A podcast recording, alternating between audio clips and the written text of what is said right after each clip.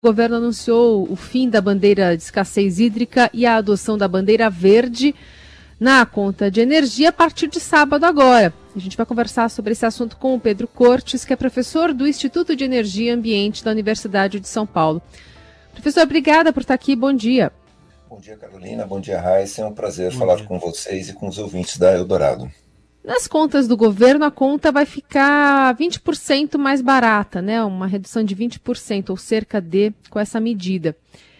Quando esse impacto deve ser sentido pelo consumidor? E será que pode acontecer como na gasolina, né? A gente vê um aumento mais rápido, é, mas a redução custa chegar na íntegra na ponta?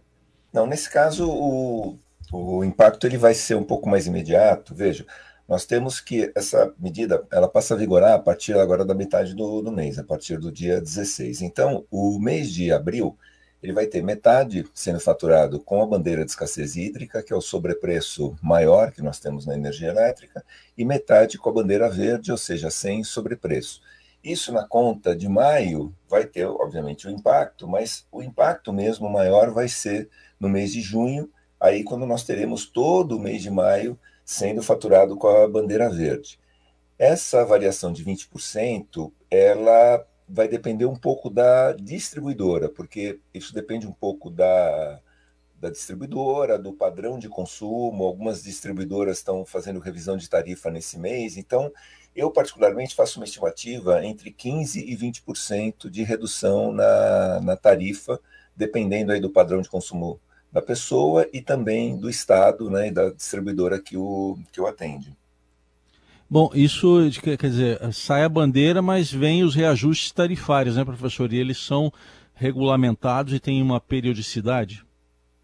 É, esses reajustes eles são anuais e o percentual vai depender um pouco da distribuidora, né, que ela repassa os seus, os seus custos, depende muito de onde ela compra energia.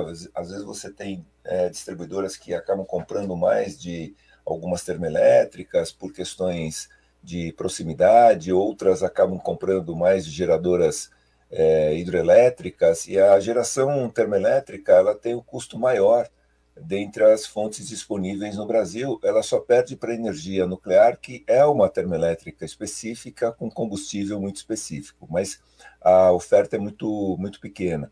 Então, isso depende um pouco dessa, vamos dizer assim, dessa matriz de oferta, né, para fazer a composição. Mas, é, certamente, o consumidor ele vai perceber uma diferença na conta, especialmente a partir de, de maio. Então, não vai ficar elas por elas, né?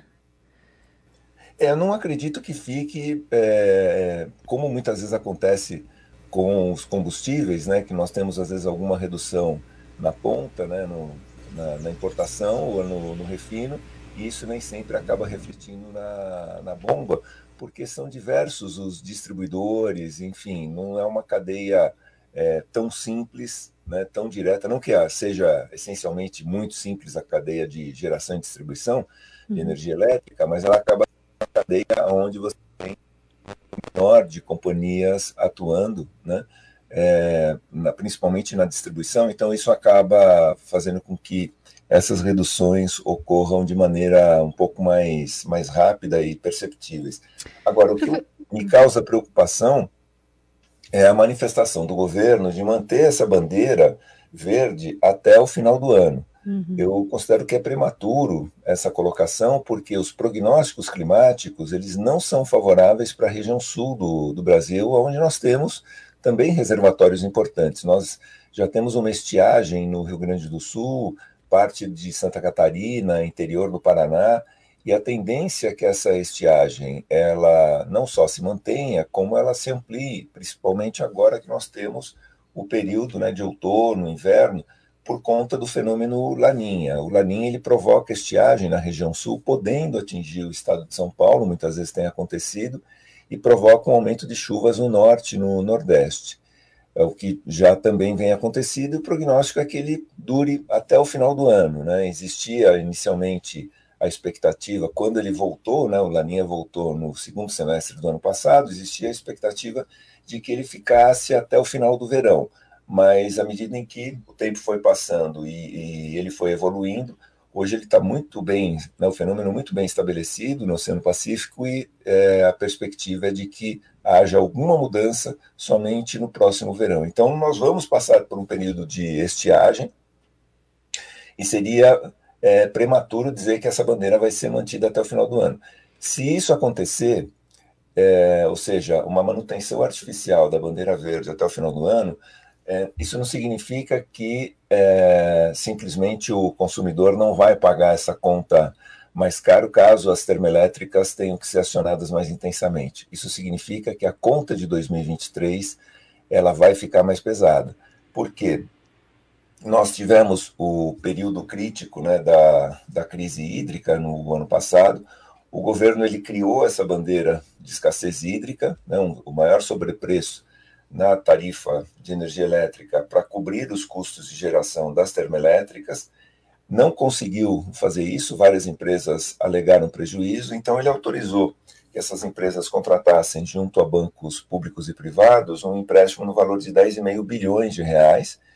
E quem é que vai pagar esse, esse empréstimo? Os consumidores a partir de 2023, numa sobretaxa nas nossas contas. E é possível, caso ele venha manter essa bandeira, de, a bandeira verde de maneira artificial, que o mesmo né, ocorra já também para o ano que vem. Então, o cenário para 2023 ele não é o dos mais favoráveis em termos tarifários.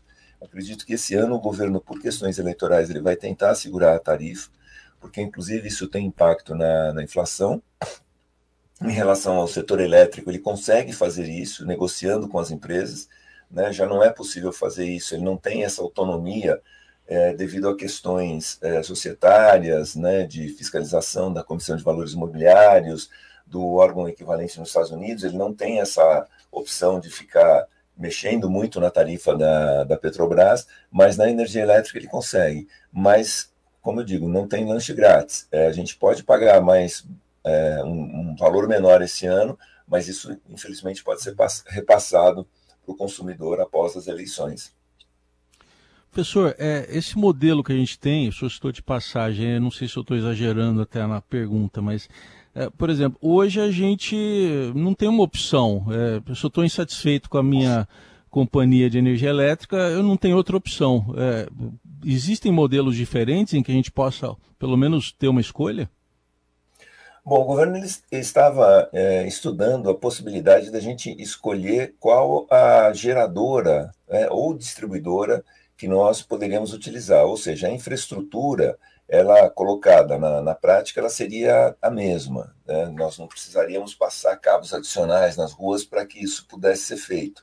Então, nós poderíamos escolher uma distribuidora que tivesse uma, um, um perfil né, de preços ou de reajustes mais adequado às nossas necessidades. Mas isso efetivamente não, não acontece. Hoje, infelizmente, é o que você disse, nós temos uma única opção. Se nós temos a companhia A atendendo a nossa região, é com a companhia A que nós temos que, que lidar.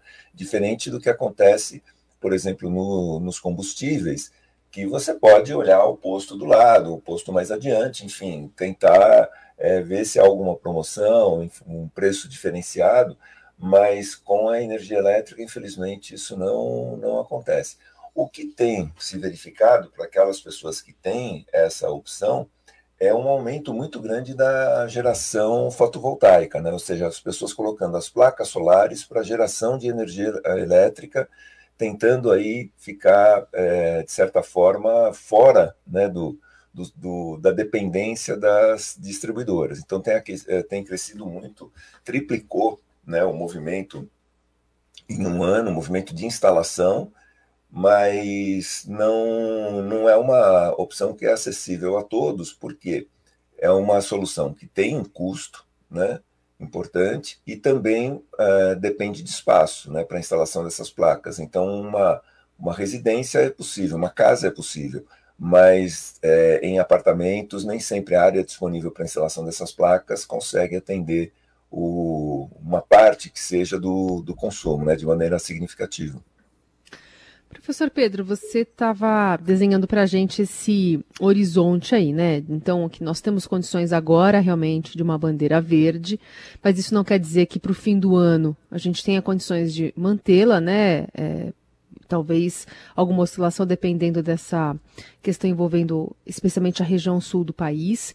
E aí a gente vê, então, estamos aqui falando de novo de oscilações é, grandes, né? Assim como a gente está vendo em outros setores da economia. É, também se estuda uma, um colchão para evitar é, esses altos e baixos, para evitar né, que toda vez a gente vá de uma bandeira verde para essa de roxa, né, de escassez hídrica, e aí afetando diretamente, às vezes, pessoas, ou pelo menos é, pessoas que tenham dificuldade né, de marcar com essa conta, enfim, essa oscilação grande para colocar no orçamento. Isso está também em discussão? Não, não tem uma discussão forte a respeito disso, né, de como poderia ser feita uma compensação, uma, se utilizar uma espécie de amortecedor para que isso não viesse a ocorrer. A possibilidade que a gente tem de manutenção de uma tarifa mais adequada é o investimento em energias é, sustentáveis, como energia solar, né, de grandes geradores, é, energia fotovoltaica, porque nós temos as, as condições naturais elas vão, vão variando, mas a luz do sol está sempre presente. Então, a energia solar ela acaba sendo a mais estável, mas a gente consegue fazer isso ao longo do dia, né? É, um pouco menos no início da manhã, um pouco menos no final da tarde, e uma quantidade muito grande ao longo né, do, vamos dizer assim, das 10 horas da manhã até umas 4 da, da tarde. À noite, nós não teríamos essa possibilidade. Poderíamos suprir boa parte da, da, do nosso consumo com energia eólica. O, a energia eólica ela vem se expandindo, expandindo de uma maneira bastante significativa, e eu acredito que em 10 anos é, o potencial de geração da energia eólica seja equivalente ao das termoelétricas hoje existentes. Então, nós temos aí uma possibilidade. É claro que como eu disse, é uma questão natural. O vento ele não vai se distribuir todo dia de maneira, da mesma maneira, mas a, a diversidade, né, a diversificação de plantas eólicas acaba compensando isso. Para vocês terem uma ideia, o grande gerador, né, a grande é, região que gera energia elétrica no país é a região Nordeste. E muitas vezes a região Nordeste acaba sendo superavitária em relação à energia eólica. Grande parte do seu consumo acaba sendo abastecido pela energia eólica, então é uma alternativa que a gente tem, porque tanto o sol quanto o vento eles não vão sofrer dessas questões né, geopolíticas, porque elas acontecem também com as nossas termoelétricas, porque boa parte das termoelétricas elas são movidas a combustíveis fósseis, principalmente o óleo e o gás, que sofrem com as cotações internacionais. Então, nós temos esse outro componente que, à medida em que nós precisarmos mais da energia é, termoelétrica, nós estamos introduzindo esse componente né, da variação da cotação do petróleo no mundo e também, eventualmente, da variação cambial. Hoje o câmbio nos favorece, né, o, o dólar baixou, mas nada impede que, diante de situações nacionais ou internacionais, o câmbio venha a subir, também prejudicando esse, esse custo. Então, é, nós temos condições de escapar um pouco, né, ou escapar bastante dessa dessas questões internacionais e também da, tentar driblar um pouco as questões climáticas, é, investindo em outras formas de, de, geração. Agora, precisamos realmente ter um, um incentivo para que isso seja acelerado. Tá? Vem crescendo muito essa, esse tipo de geração, mas seria interessante acelerar esse processo para que a gente pudesse ter mais autonomia em relação a questão da chuva, ou mesmo a questão de cotações internacionais do, do óleo e do gás. Uhum. Muito bem, esse é o Pedro Cortes, professor do Instituto de Energia e Ambiente da Universidade de São Paulo. Obrigada por conversar conosco, professor. Até a próxima. Eu que agradeço, Caroline. Raíssa, um bom dia a todos.